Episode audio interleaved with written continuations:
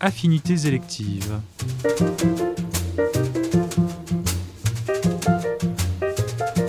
Une émission proposée par Canal Académie.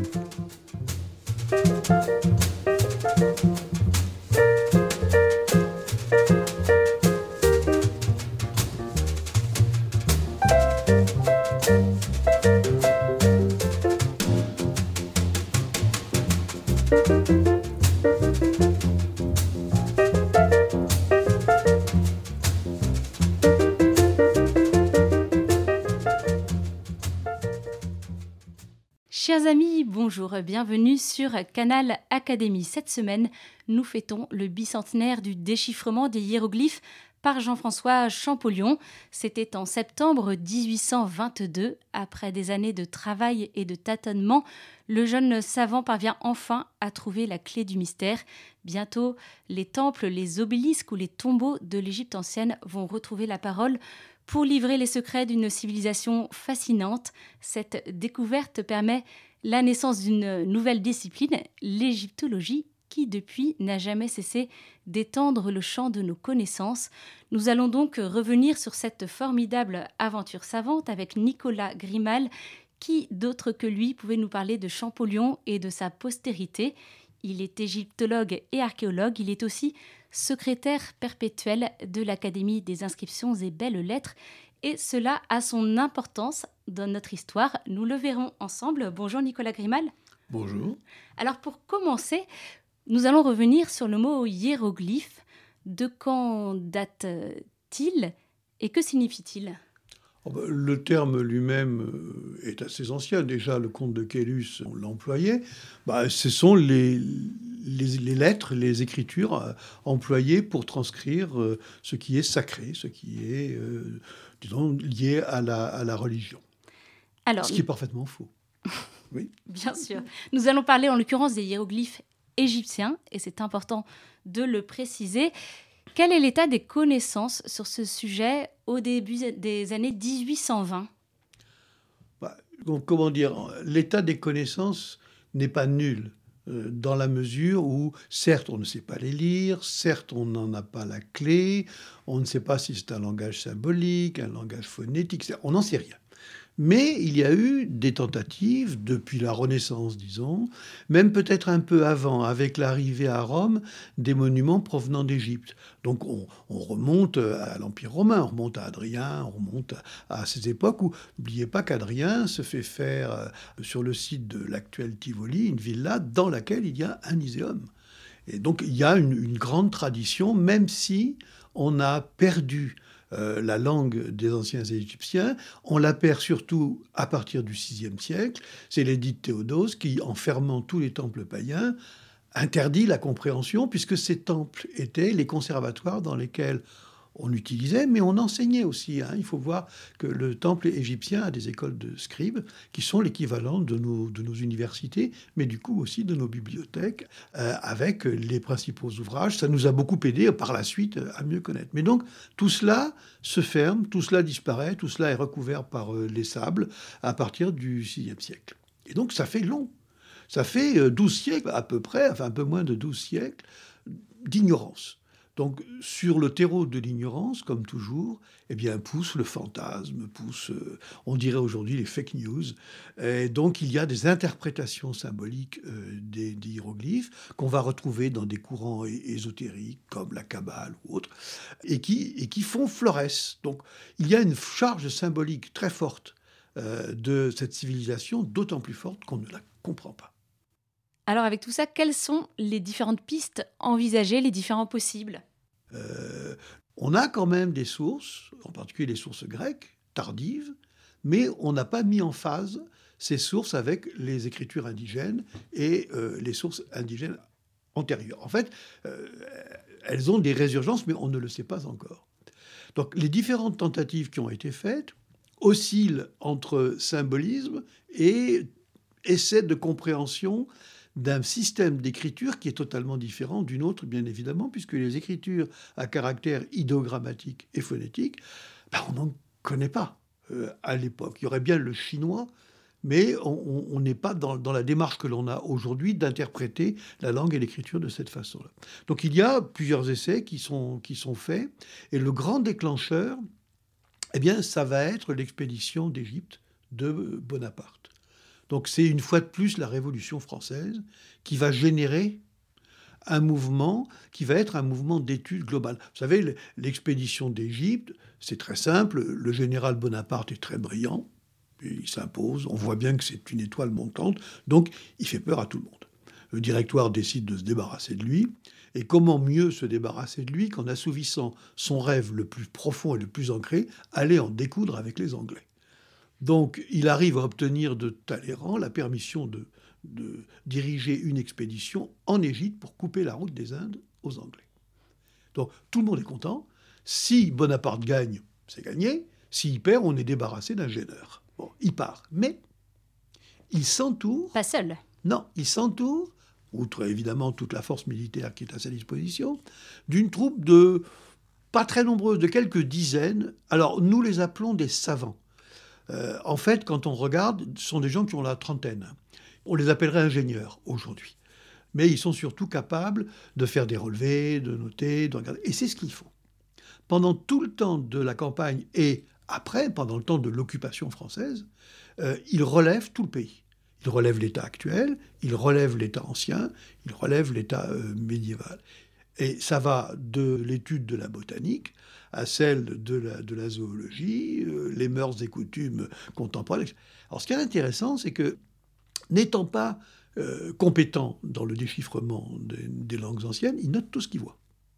Et quand vous regardez les planches de la description de, de l'Égypte, qui ont été faites par des gens qui, du point de vue des scribes égyptiens, étaient illettrés, c'est souvent très vrai.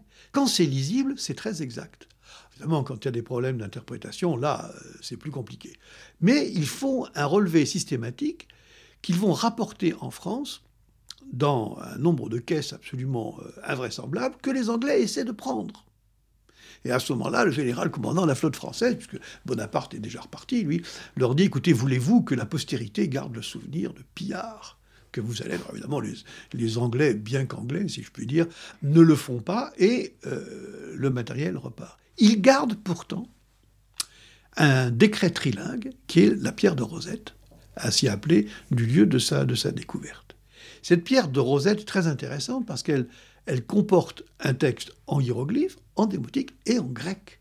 Et le grec, on sait le lire. Donc ça part à Londres. Savez-vous d'ailleurs ce qui est écrit au dos de la pierre de Rosette? Eh bien non. eh bien il est écrit Taken from the French Army. Donc vous voyez à quel point les relations cordiales existaient et continuent à exister. Et quand nous avons voulu la faire venir pour euh, le bicentenaire européen euh, à Paris, ils ont refusé en disant vous ne la rendrez pas. Il faut dire alors que nous sommes dans un contexte de concurrence entre les, les grandes puissances, y compris d'un point de vue culturel, et cela va durer ça va venir après. longtemps. Ça va venir après. Pour l'instant, c'est une concurrence militaro-économique. L'idée, c'est de se faire des empires. Et ces empires ont fait la fortune de la Grande-Bretagne, comme des Pays-Bas, comme de, la France. Donc tout ce monde est en compétition et va chercher à gagner des voix et en même temps à gagner des marchés. Euh, l'expédition d'Égypte va d'ailleurs faire école puisque nous avons l'expédition de Morée, nous célébrons euh, encore le bicentenaire de euh, l'État grec, hein. l'expédition de Morée, c'est la même chose. Mais cette fois-ci, on va pour libérer un pays et lui permettre de retrouver sa tradition antique, ce qui n'est pas le cas évidemment de l'Égypte. Mais la démarche est la même. Or, ce que l'on ne sait pas très bien, c'est que, généralement, c'est que depuis 1801, l'Institut de France, donc créé par le, premier consul, sur le modèle de l'Institut égyptien, euh, reçoit la main en quelque sorte sur les aspects scientifiques de ces opérations. Et même si on est après et que Napoléon euh, n'est plus au pouvoir, eh bien c'est notre académie qui va être chargée d'encadrer le relevé qui va se faire en Morée. Et de cela vont découler, pour la Grèce comme pour euh, le reste de la Méditerranée, tout ce qui est fouille, tout ce qui est euh, diplomatie d'influence, tout ce qui est rôle des affaires étrangères dans l'archéologie. Donc vous voyez, on est à un moment, au début euh, du 19e siècle, où les progrès avancent de tous côtés. Et ils avancent sur le fond de l'idée révolutionnaire des Lumières, des valeurs, etc. Donc, tout cela se rencontre, se combine avec des motifs beaucoup moins glorieux, euh, économiques, euh, militaires, mais va permettre le développement de l'orientalisme. Champollion s'inscrit dans, ce mouvement. Il n'est jamais allé en Égypte quand il euh, déchiffre l'hiéroglyphe. Mais du matériel est déjà arrivé, il y en a à Turin, il y a cette fameuse pierre de Rosette, il ne l'a jamais vue, la pierre de Rosette. Il n'en a eu que communication par des facsimilés.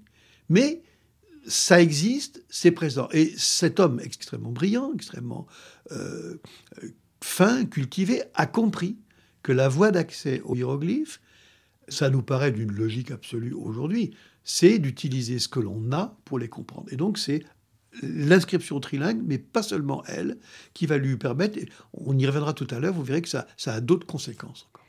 Alors nous avons donc une accumulation euh, de sources qui pour le moment reste très mystérieuse. Qu'est-ce qui va faire la différence pour Champollion? Quelles sont euh, ses intuitions fondatrices? Ah ben c'est assez simple. C'est, enfin, je dis c'est assez simple. On dit toujours ça après coup. Hein, vous savez, les grandes découvertes paraissent toujours tellement évidentes après que bon. Euh, mais là, oui, c'est, évident. Qu'est-ce qui se passe? Arrêtons-nous un instant sur le sur le décret trilingue.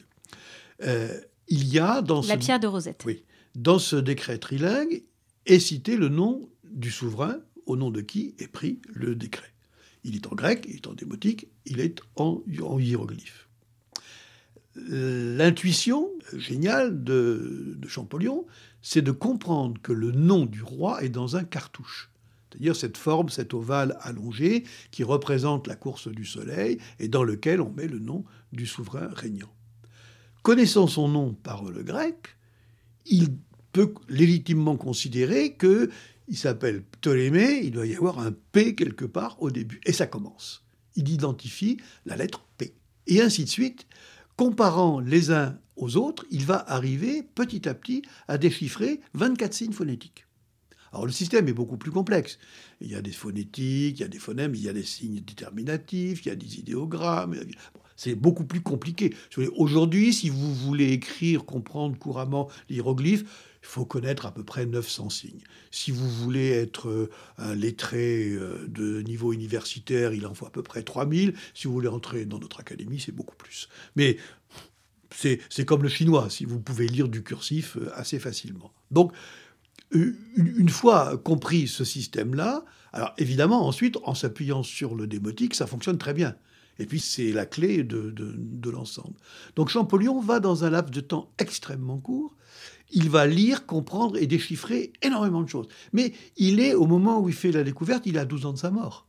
C'est-à-dire qu'il ne va pas euh, en profiter, si je puis dire. Oui, il va être élu à l'Académie, oui, il va être nommé au Collège euh, royal, mais ça ne va pas durer. Le Collège royal, il fait un an. Et puis ensuite, il meurt. Et surtout, il meurt sans avoir publié l'essentiel de son œuvre. Heureusement, il y a un grand frère qui prend ses intérêts en main et qui va publier tous les manuscrits euh, de, Champollion. Ce qui fait qu'au moment où Champollion déchiffre, découvre, au moment de la fameuse proclamation de la lettre à M. Dacier, qui n'est pas adressée à M. Dacier, mais peu importe, et qui n'est pas une lettre lue, euh, à ce moment-là, il n'a pas de postérité et il ne pourra pas en avoir avant un certain temps puisqu'il n'a pas vécu, il n'a pas eu le temps de former quelqu'un, et son œuvre elle-même va apparaître. Donc l'égyptologie n'existe pas encore. Le terme même d'égyptologie n'existe pas encore. Vous savez, c'est comme la syriologie, c'est une création postérieure. La syriologie, c'est Ernest Renan, mais c'est dans la deuxième moitié du 19e siècle. Mais là, ce sera la même chose.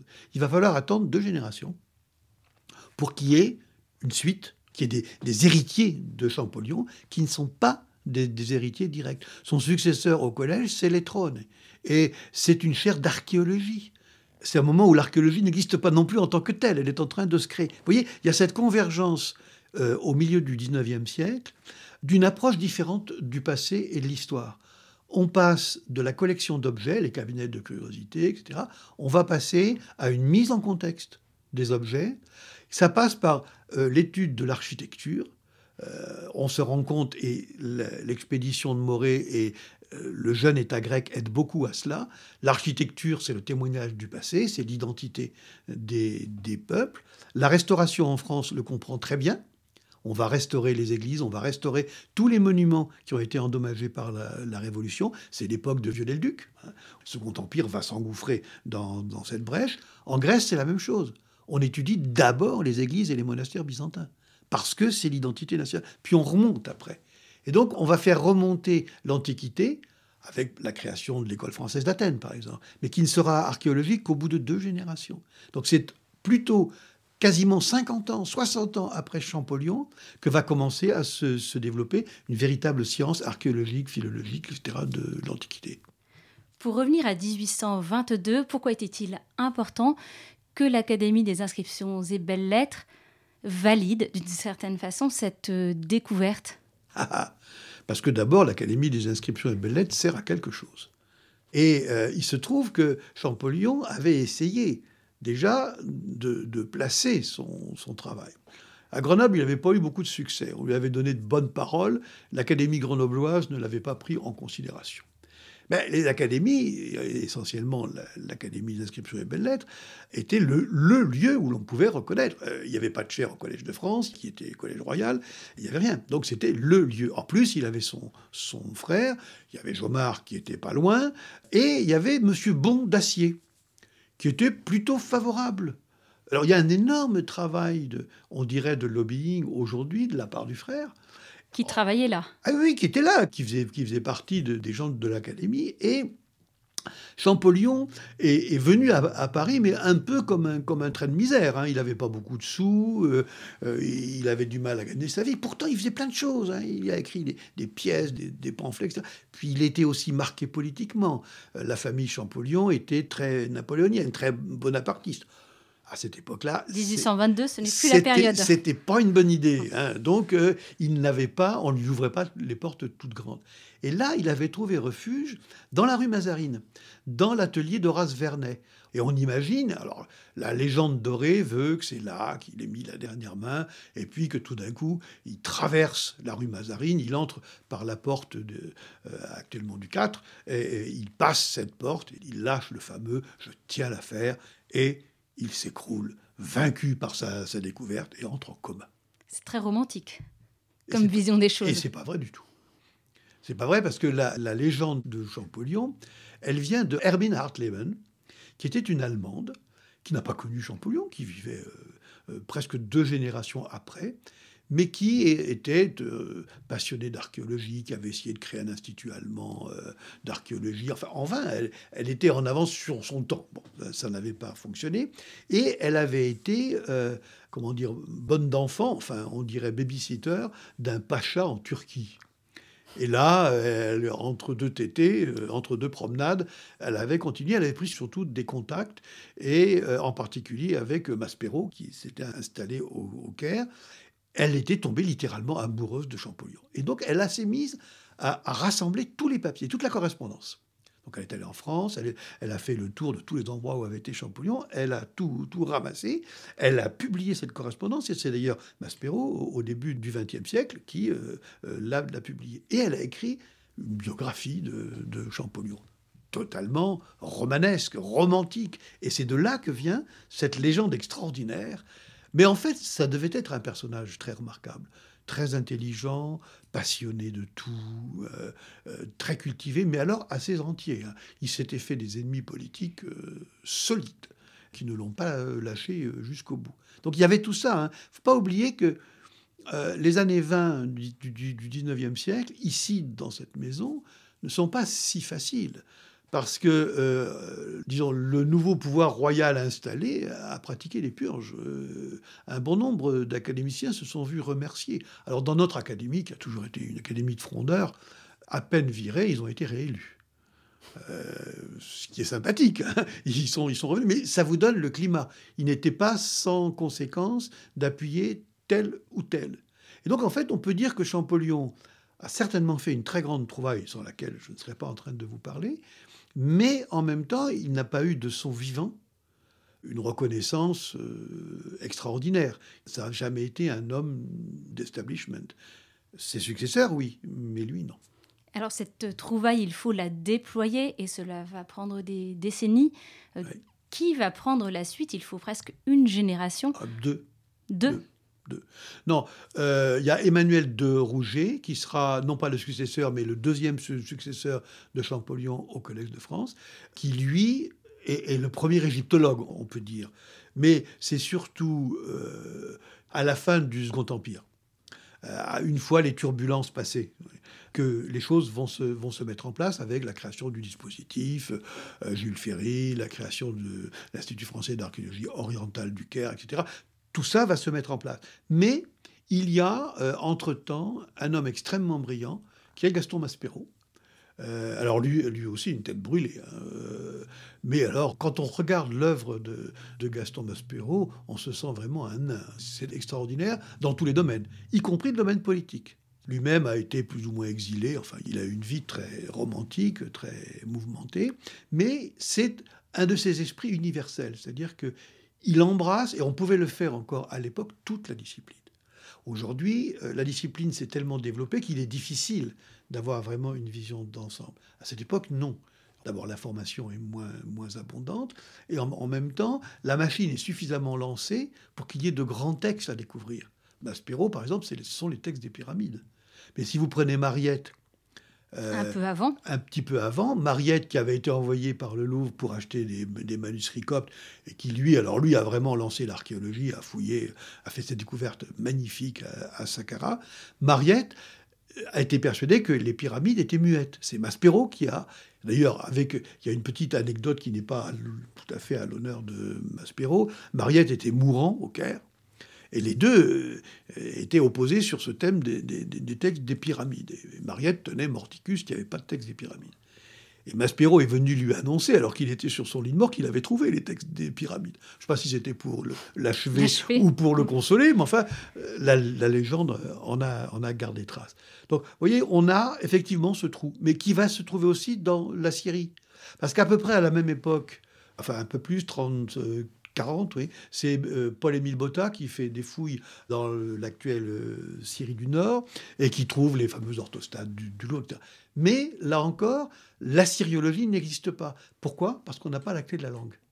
Il va falloir que euh, les déchiffrements qui se font par l'école allemande, par l'école britannique, puis en France par Jules Opert après, se fassent pour que l'accès à l'assyrien, au cunéiforme et aux différentes langues euh, qu'il permet de, noter, ouvre les voies d'une discipline. Mais les deux vont avancer en parallèle, avec euh, deux générations d'écart, si vous voulez, à peu près. Et au milieu, vous avez les études bibliques, où euh, tout le Moyen-Orient et tout le Levant, ben, c'est le terrain biblique. Donc on y accède par la Bible. D'ailleurs, Botta lui-même, quand il va fouiller, il, cherche Ninive et Babylone. Hein. c'est pas. En Égypte, on n'a pas cela. C'est plus tard que ça va venir. Mais tout ce qui va être philologie est fortement inspiré par les, études sémitiques. En fait, on a affaire à des langues souvent non sémitiques. Ce qui explique aussi un certain retard dans euh, l'exploitation des langues. Mais ça, c'est une autre histoire et quels sont les champs littéraires euh, ouverts, explorés avec ces hiéroglyphes Quel type de texte se dégage au fur et à mesure des années avec autant de spécialités, j'imagine? Oui, alors au début, euh, on va, on fait des dégagements. C'est-à-dire que la fouille stratigraphique, il faut attendre la fin du 19e siècle. On fait des dégagements. Alors qu'est-ce qu'on dégage? On dégage des monuments ensablés. Euh, une tombe, bah, la tombe, le sable s'est accumulé, il y a des gravats, et donc on a affaire à des inscriptions funéraires, de même les temples. imaginez que l'on ne connaisse la civilisation française que par les églises, les préfectures et les cimetières. Voilà, à peu près. Donc, les, premières littératures auxquelles on s'attache, bah, c'est le monde des morts, c'est le monde divin, c'est pas le monde des vivants. Il faut attendre très longtemps pour qu'on s'intéresse à des structures urbaines. Il faut attendre que les techniques de fouilles stratigraphiques et à découvert, si vous voulez, euh, soit suffisante pour rendre compte de structures fragiles. Un temple, c'est pas compliqué. Vous le dégagez, les murs sont là, bon, vous relevez, et donc vous avez dans un premier temps des publications de textes. Alors, ce sont des textes passionnants, mais qui ne sont pas directement ancrés dans la vie. Et puis il y a une autre source qui est les papyrus. Or, les papyrus sont un objet de curiosité et de convoitise euh, économique depuis déjà un certain temps. Et les papyrus font partie de ces, de ces objets que l'on dégage sans avoir à faire des fouilles stratigraphiques, puisque les Égyptiens avaient le bon goût parfois de se faire enterrer avec euh, leur bibliothèque, euh, tout était au même endroit. Donc vous avez sur ces supports-là un temps plus long puisque d'abord c'est une écriture plus cursive, c'est du hiératique, ça joue sur plusieurs euh, époques. Il hein. faut bien vous dire que l'Égypte ancienne, c'est très long, c'est plus de quatre millénaires, donc la langue a évolué, l'écriture a évolué, donc à chaque fois c'est un peu une spécialité différente. Mais ces papyrus vont d'abord révéler, pour ceux qui ont trait euh, aux tombes à proprement parler, eux aussi des données funéraires. Ce qui vous explique que les livres des morts, par exemple, font partie des premiers corpus sur lesquels ont travaillé euh, les, savants de l'époque. Puis ils sont très présents dans nos musées français. Ah ben, ils sont très présents. Parce que, imaginez, euh, un mort qui a les moyens se fait enterrer avec un, livre funéraire. Or, vous avez des, des gens dont c'est la spécialité qui rédigent ces papyrus et puis au dernier moment, ils mettent le nom du, bénéficiaire. C'est un peu comme les stèles funéraires. Et donc tout cela, ben, ça s'accumule au, fil des, siècles. Ça finit par faire beaucoup, de monde. Donc tout cela, effectivement, explique que les fonds, euh, si vous allez au Louvre, si vous allez au British, euh, si vous allez au musée de Berlin ou ailleurs, ou à Munich, vous trouverez, à Turin par exemple, vous trouverez une, grande masse de ça. Mais il y a euh, en particulier grâce aux fouilles de Thébaïde et grâce aux fouilles de Der el Médinet, il y a tout un ensemble qui apparaît, qui va apparaître de plus en plus, mais au XXe siècle, de documents qui ne sont pas des documents funéraires. Pourquoi? Parce que dans des endroits comme la ville de Der el Medina, euh, sont concentrés les gens qui décorent les tombes, c'est-à-dire des artistes, des peintres, euh, des intellectuels, des, des, scribes. Donc ce sont les mêmes qui écrivent des œuvres. Et on voit apparaître, en étudiant, alors ça il faut attendre en gros les années 20-30 du XXe siècle, on voit apparaître toute une littérature qui est extraordinaire. Ça va de pièces de théâtre euh, jusqu'à des romans. Vous avez à peu près tout ce que l'esprit humain a pu euh, concevoir, vous l'avez là. Et encore aujourd'hui, on, continue d'explorer euh, ça et on explore des branches connexes petit à petit. On s'aperçoit, avec le recul, que l'image que l'on avait il y a deux siècles de la civilisation pharaonique est assez différente de celle que l'on a maintenant. Qu'est-ce qui a changé? Ah ben, On sait comment les gens vivaient. Là, avant, on savait comment ils mouraient. Maintenant, on les voit vivre. Euh, mais on les, on les voit vivre dans des détails euh, souvent même qui peuvent être tout à fait triviaux. Euh, si vous allez au musée de Turin, si vous avez de la chance, ou de la malchance, on vous montrera un papyrus qui est un papyrus satirique, érotique, qui, est plutôt, plutôt salé. donc les Égyptiens étaient comme tout le monde, si vous voulez, ils n'avaient pas de... On avait ce filtre devant nous qui les rendait le plus religieux des peuples. Euh, oui, bien sûr, mais ils avaient une vie euh, comme euh, tout le monde. En particulier, beaucoup de, romans picaresques que l'on va retrouver dans la littérature mondiale antique se trouvent en Égypte, avec des rencontres avec de la littérature d'autres pays. On, a des rencontres, par exemple, avec la geste de Gilgamesh. Donc, de grands, de grands ensembles. Et maintenant, on commence à le voir simplement parce que notre connaissance globale augmente. Mais il faut le temps. C'est toujours pareil. Disons qu'aujourd'hui, les corpus ne sont pas encore tous publiés. Alors, vous avez évoqué les deux systèmes euh, d'écriture qui coexistent et glissé ce mot démotique qui n'est peut-être pas familier au grand public. Est-ce que vous pouvez nous expliquer la différence entre ces deux systèmes et puis peut-être leurs usages aussi? Alors c'est comme les hiéroglyphes, c'est comme le démotique, c'est comme le hiératique. Ce ne sont pas les Égyptiens qui ont donné ce nom-là, ce sont les Grecs. Alors, démotikos, ça veut dire la langue du peuple. Bon. Hieratikos, c'est la langue des, prêtres. En fait, ça n'a pas grand-chose à voir. Ce sont des formes cursives. Quand vous voulez écrire un texte en hiéroglyphe, surtout sur de la pierre, ça prend du temps. Essayez de prendre des notes euh, avec... Euh, oui, ça, vous n'y arriverez pas. Même avec un stylo, il faut, il faut être assez rompu. Donc très rapidement, il y a eu pour tout ce qui était vernaculaire et aussi pour euh, la littérature, on a noté de façon euh, en sténo, si vous voulez, les, textes. Alors, l'écriture hiératique s'est développée essentiellement au, début sur des supports comme les papyrus, les ostracas, c'est-à-dire les tessons, etc. Je dis ostracas parce que le papyrus coûte cher, mais quand vous êtes euh, comptable dans une petite entreprise en Thébaïde et que vous avez à faire des comptes ou une liste des courses, ben vous prenez un morceau de poterie cassée qui est à côté et vous écrivez dessus. Alors, Dieu merci pour nous, on a trouvé l'état d'ordure, donc on a euh, énormément de cette littérature. Donc le hiératique est la première étape. Puis, sur autant de temps, la langue évolue. Imaginez, euh, à une autre époque, nous parlerions latin, puis notre latin ce serait affadi, et bon, ben, c'est la même chose en Égypte. Et au bout d'un certain temps, la langue que parlaient les lettrés n'était pas celle du peuple. Donc il y a une série de rattrapages qui se font comme ça, progressifs. L'essentiel du rattrapage se fait certes au deuxième millénaire, mais surtout au, euh, au milieu du deuxième millénaire, où on voit apparaître ce que les égyptologues ont appelé le néo-égyptien. En fait, c'est, un peu, si vous voulez, imaginer que euh, vous passiez de Montaigne à Zazid dans le métro. À peu près, vous avez euh, le passage. Et cette langue-là elle-même a continué à évoluer. Et elle est arrivée au premier millénaire à un état qui était un petit peu différent et surtout euh, l'écriture hiératique a évolué en même temps vers une forme encore plus cursive. C'est ainsi qu'est né le démotique. Alors le démotique, c'est la langue que les Grecs ont découverte en arrivant en Égypte.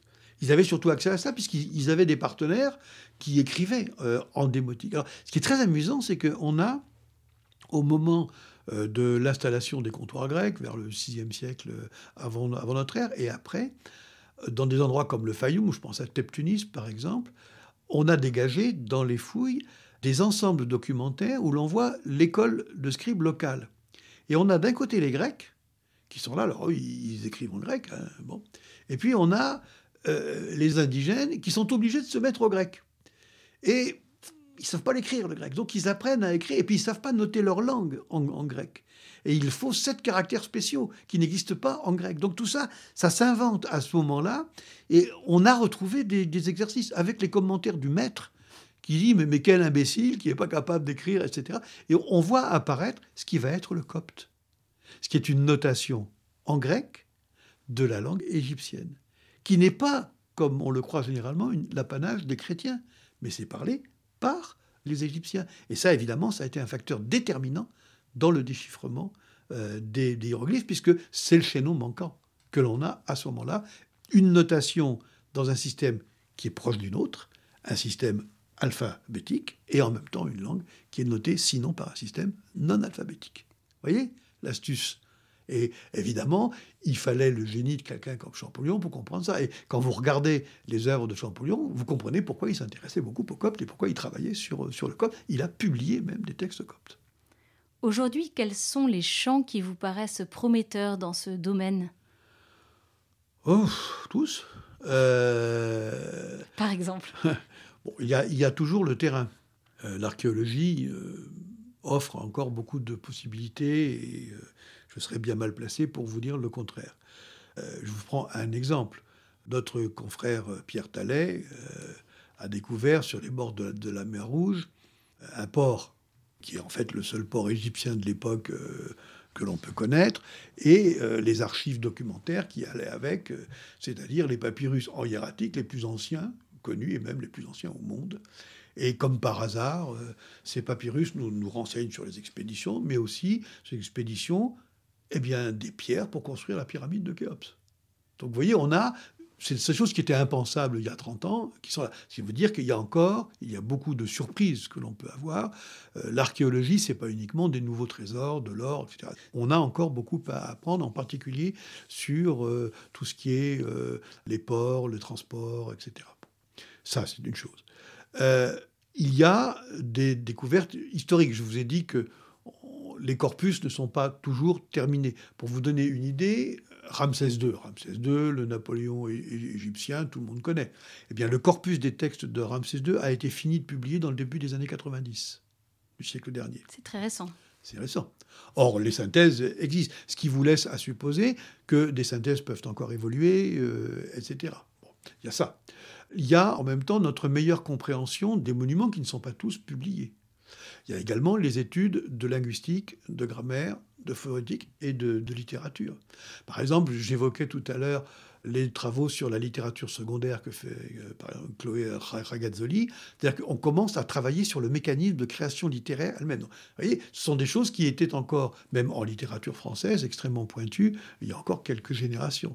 Donc, de ce point de vue-là, il y a beaucoup à faire. Et puis, il y a le rôle de, de l'Égypte dans le Proche et dans le Moyen-Orient ancien.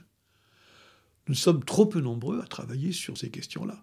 Euh, et ça, euh, la géopolitique, par exemple, est une chose que l'on exploite relativement peu encore et qui amène à des découvertes euh, extraordinaires. Un exemple, on a retrouvé à Telet Daba, Telet Daba, c'est Pi-Ramsès, c'est la capitale de Ramsès II. Euh, Manfred Bitak, qui est associé euh, étranger de notre compagnie, a découvert il y a quelques années un palais minoen contemporain, disons du milieu du, deuxième millénaire avant notre ère. Quand même extraordinaire. Avec des fresques. Vous savez, l'acrobate qui saute sur le taureau, etc. Ça a été une surprise extraordinaire. Tout le monde a dit mais comment? Qu'est-ce que c'est? Un comptoir Une ambassade Bref. Et puis les spécialistes se sont mis à, étudier, ont étudié la peinture, les pigments, la technique, etc. On s'est aperçu que ce n'était pas une copie égyptienne à la crétoise, mais qu'il s'agissait d'une décoration crétoise.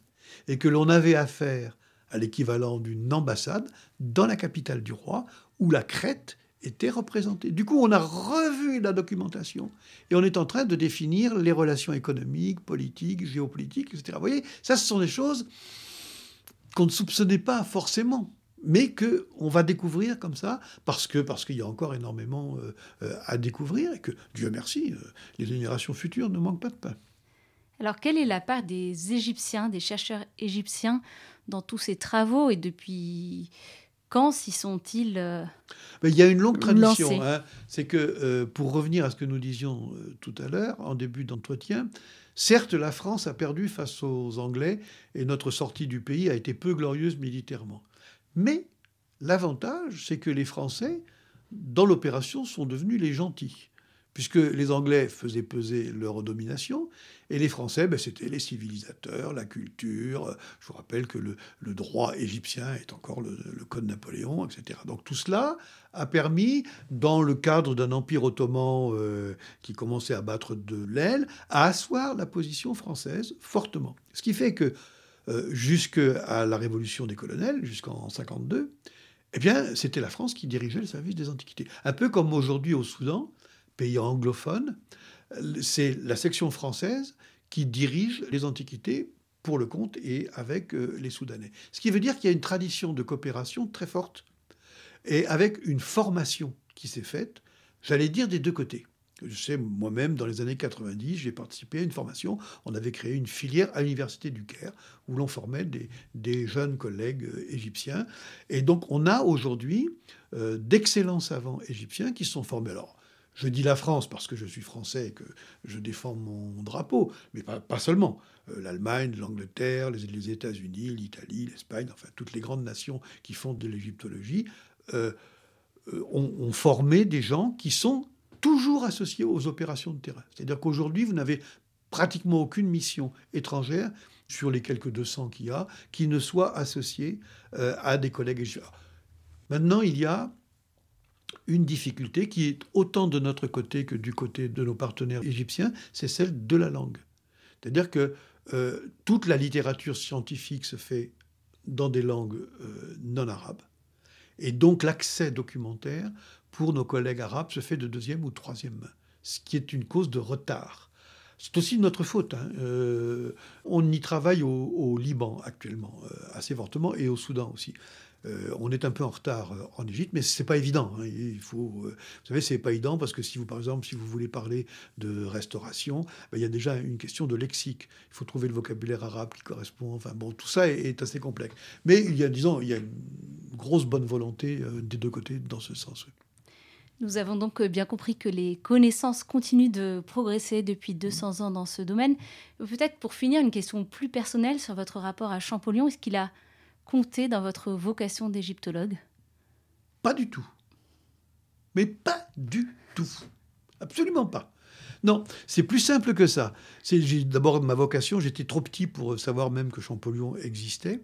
Mais il se trouve que euh, petit enfant, j'étais en France alors que mes parents avaient fait un, voyage en Égypte, comme beaucoup de gens.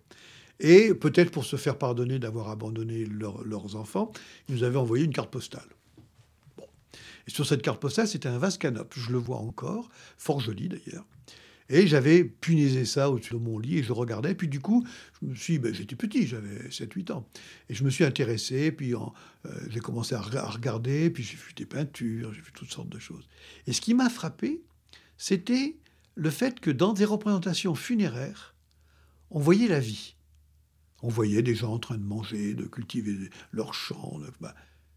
Et même petit, je me suis dit, c'est quand même curieux, ces gens qui voient la mort comme la vie. Ils aiment tellement leur vie qu'ils se projettent éternellement dedans. Je me suis dit que des gens qui étaient capables d'avoir un tel amour de la vie ne devaient pas être mauvais. Alors après quelques détours classiques, euh, je me suis replongé dedans. Mais Champollion, oui, bah Champollion pour moi c'était un nom célèbre, c'était, c'était le fondateur. Je me suis intéressé à, Champollion plus tard, oui. Euh, et j'ai découvert un, pas du tout ce que j'attendais. J'ai découvert un homme de lettres, j'ai découvert euh, un poète, j'ai découvert quelqu'un capable d'écrire du théâtre, euh, euh, et en même temps un engagé politique très fort. le reste, oui, mais le reste, je puis dire, ça faisait partie de, la formation. la grammaire de Champollion, qui n'est plus utilisée aujourd'hui, est une merveilleuse lecture, et en particulier les, hiéroglyphes dessinés par euh, Cherubini et qui ont été étudiés euh, chez nous par Nadine Cherpion, on a fait une petite plaquette euh, là-dessus, sont magnifiques. Donc c'est un intérêt esthétique, intellectuel, ça n'a pas été un déclencheur, non. En revanche, j'aurais plus d'admiration pour Gaston Maspero. Et puis j'ai aussi eu la grande chance de rencontrer assez vite une personnalité hors du commun qui était Jean Leclan, qui a été mon maître et qui, alors lui, m'a entraîné dans son, Important dans, cette son sillage. Oh là, oui.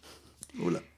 Et pour finir, alors ça va être peut-être compliqué à la, à la radio, mais est-ce que vous pourriez nous décrire un hiéroglyphe, un caractère peut-être particulier, peut-être euh, poétique ou qui vous évoque euh, quelque chose? Bah, C'est pas, pas simple parce que, étant donné que l'hiéroglyphe représente chacun quelque chose, si peut-être un qui est le signe, alors pour les initiés, euh, à vos listes de signes et, à vos tablettes, le signe A2 de la liste de Gardiner. Alors A1, on n'en parle pas, c'est un petit bonhomme assis. Nous sommes tous un petit bonhomme assis. Bien. A2 est plus intéressant, car c'est le même petit bonhomme qui est assis en, en scribe, c'est-à-dire qu'il a la jambe gauche repliée, il est assis sur le talon gauche, et il a la jambe droite semi-relevée, et ce qui est souligné par le mouvement du pagne. Et cet homme-là, il est torse nu, hein, puisque le, scribe est dans, cette tenue, et il a une main qui est euh, qu'on aperçoit à peine de profil, qui est repliée, et l'autre main, elle est pliée et il la porte à la bouche. Un peu comme, comme s'il mangeait quelque chose. Et ce signe-là ne veut pas dire que cet homme est en train de manger un sandwich. Non. Ce signe-là, c'est le signe qui est dédié à la parole, est dédié aussi à l'opération intellectuelle. Il va servir à déterminer des actions qui sont les actions de l'esprit, les actions du cerveau. Ce signe est d'une simplicité absolue. Il se dessine en deux coups de crayon, mais il contient en fait toute l'approche intellectuelle, toute l'approche euh, linguistique et toute l'approche visuelle que l'on peut avoir de la civilisation égyptienne. Quand vous allez au Louvre, regardez les yeux du scribe du Louvre, regardez-les bien. Ils sont magnifiques et ils pétillent d'intelligence. C'est ce que je vois quand je vois ce fameux signal. Eh bien, un grand merci Nicolas Grimal. C'est en tout cas ce que nous avons fait tous les deux, de parler de cette formidable aventure intellectuelle qui était celle de Champollion, mais aussi de ses successeurs. Je rappelle que vous êtes le secrétaire perpétuel de l'Académie des inscriptions et belles-lettres qui continue ses travaux dans la lignée de Champollion. Un grand merci et à bientôt. À bientôt.